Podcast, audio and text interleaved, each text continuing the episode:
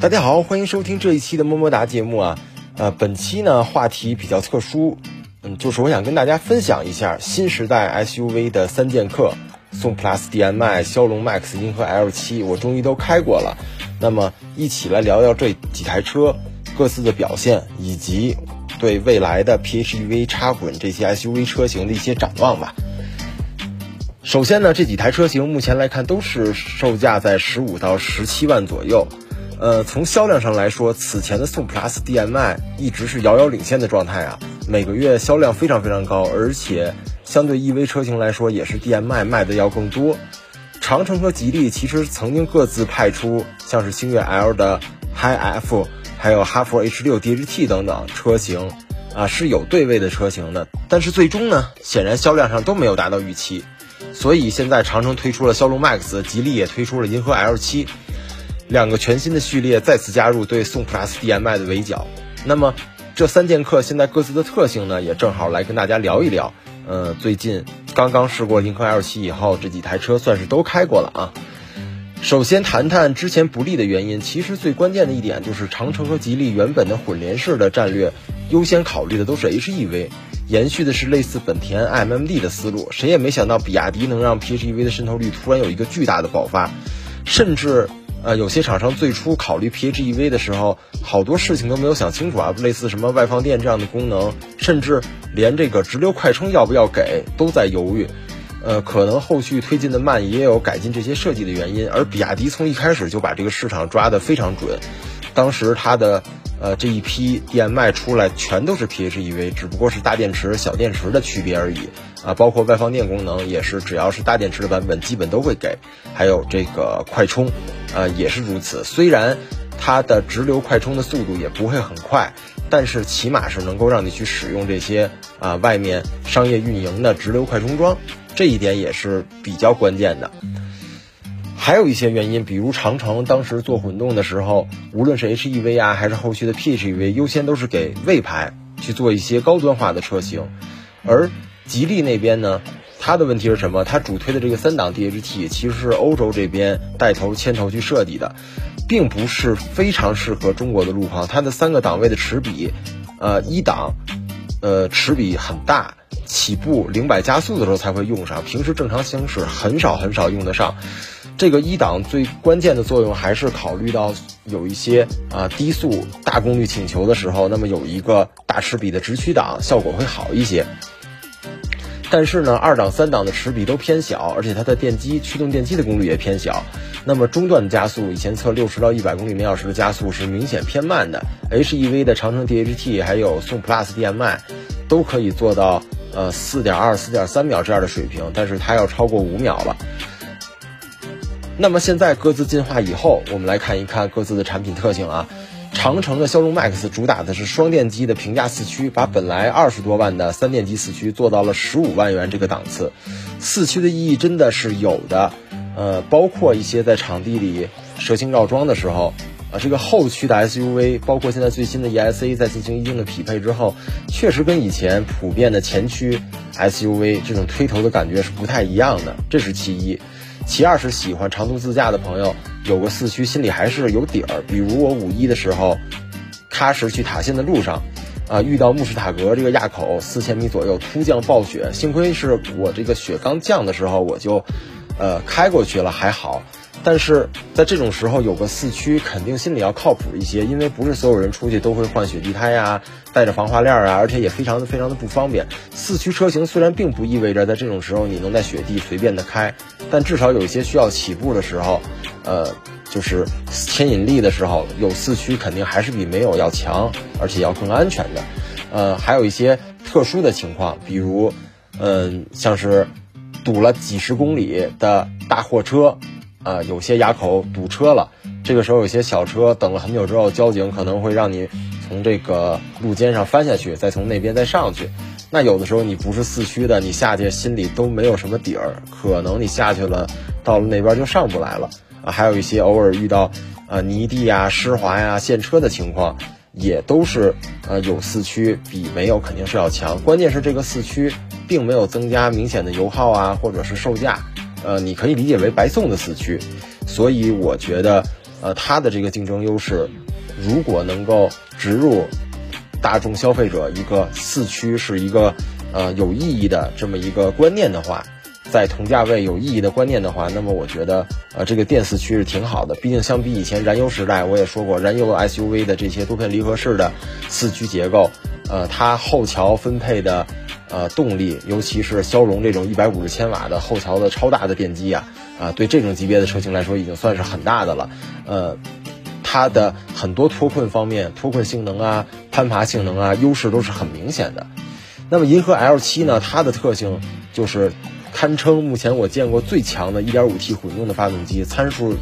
最大功率120千瓦，最大扭矩啊超过250牛米了。这个动力参数非常漂亮，已经接近了不少就是我们 1.5T 的汽油发动机了，而且热效率还保持在百分之四十四以上。另外呢，它也提供了 GMTM 电机双出力的一个急加速的时候的工作模式。它在发布会上说是自己首发，其实不是啊，长城 DHT 1.0的时候也能做到。只不过，呃，没有那么多多余的电，嗯，因为它的驱动电机一百三十千瓦已经能把电池的供电呀、发动机的发电呀，基本能够吃满了，呃，这个时候你再来一个电机去吃电，提供更大的输出的话，没有什么意义，直接并联就好了。而银河 L 七呢，它的驱动电机功率还是比较小，稍微涨了一点，一百零七千瓦，涨了七千瓦，呃，但是因为有了大电池。GMTM 这个双出力也能看到结果了，六十到一百的加速一下子从之前刚才说的五秒多，就是最慢的一位选手，呃，当时我测的领克 EMF 啊，跟呃吉利的这个 iF 基本是一回事，那么也一下从之前的五秒进化到了三秒五，一下比其他对手都要快了。要知道六十到一百三秒五的加速是什么概念？二点零 T 拉着一点八、一点九吨的车重已经跑不出来了，这是三点零 T 级别的中中段加速了。后段因为三档齿比设计偏向中高速嘛，也非常强，相对其他的混电车型，包括它的极速啊，二百四十公里每小时，还有一个相对比较高的亏电的时候，啊，极速的保持能力，也我看有些人说能保持在一百八九，跟我预估的也差不多，是非常非常强的。呃，另外呢，从车辆的行驶品质上来说，宋 PLUS 比起之前。呃，比亚迪的很多 SUV，它的行驶品质啊，包括路噪的控制啊，都是有了明显提升的，包括转向的手感。呃，这个之前我去试宋 Pro，呃，宋 Plus 两个车对比，因为宋 Pro 便宜一万块钱，屏幕还更大嘛。但是宋 Pro 当时用的是一些，呃，据说是用的老平台，呃，在北京房山那边两个海洋网、王朝网四 S 店靠得很近，同一条路我去试了，明显还是宋 Plus 强很多。就是宋 Plus 是一款。呃，我觉得在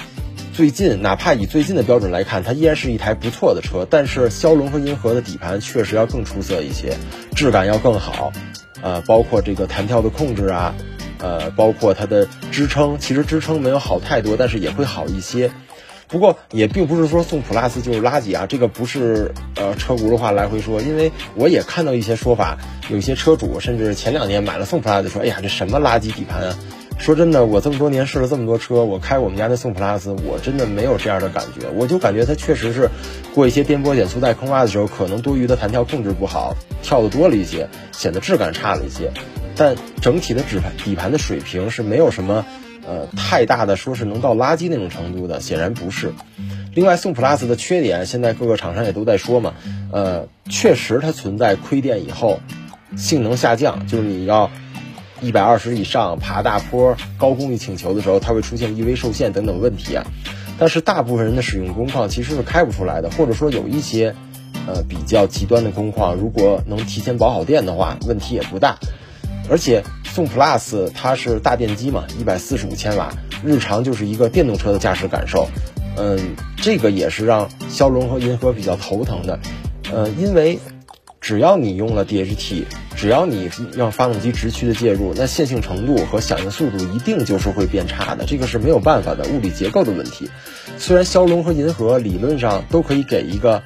增程模式来增加电驱感，但是多档 DHT 结构的优势也就很难体现出来了。毕竟，如果用户不是天天一百二十公里跑高速，在城里跑的话，本来就为数不多的窗口期用直驱的时候。能够让啊整体的效率更高一些，现在又要为了这个舒适性，为了电驱感，呃，去搞成增增程式，这个显然是就是失去了啊，搭载成本这么高的，包括标定的费了这么大劲的这个多档 DHT 结构，失去了它存在的意义了。其他方面呢，宋 plus 在隔音上，尤其是发动机 NVH 也依然有一定优势，骁龙做的也不错。这两台车我没有同平台对比，我感觉差不多在一个水准。一颗 L7 我在场地里试了一下，包括它有的时候静止的时候一些发电，呃，会略差一点点，但这个没有办法，因为涡轮增压相比那两台自吸嘛，天生它在。缸内的这个噪音啊，各个方面啊，就是很大的劣势。不光是说涡轮有什么噪音啊，其实那个还好，而是它本身缸内的压力要大得多，它这个在缸内产生的噪音也要大。嗯，但是呃，银河 L7 也有一些别的优势，比如呃，音响方面挺下本的，Infinity 音响嘛。当然，它这个 Infinity 我感觉调的有点过，就是太过于，嗯，太过于。音染太重，太想把它表现出这种华丽啊，这种质感了。但是感觉是不如领克之前领克零一的那个 Infinity，呃，包括银河 L7 的主屏啊、副驾屏啊，还有特殊的白色车漆，还有什么电池的安全性之类的，这些都是非常非常下本的。嗯，总之呢，宋 Plus DM-i 已经风光了很久了，呃，销量也一直非常非常的好，口碑也一直一直上去了。但是。现在终于能看到其他厂商也推出来能打的产品了，而且都是中国自主品牌，而且有各自的特性，我觉得是一个非常好的事情。因为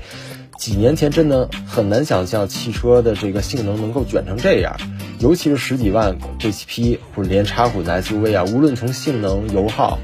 各种配置上啊，包括一些底盘啊、转向手感上。其实都已经对更高价位的曾经甚至一些豪华的汽油车型形成了一家客上的巨大优势。以前你花四五十万买的车，不光是买牌子啊，它的啊动力水平啊、动力的匹配啊、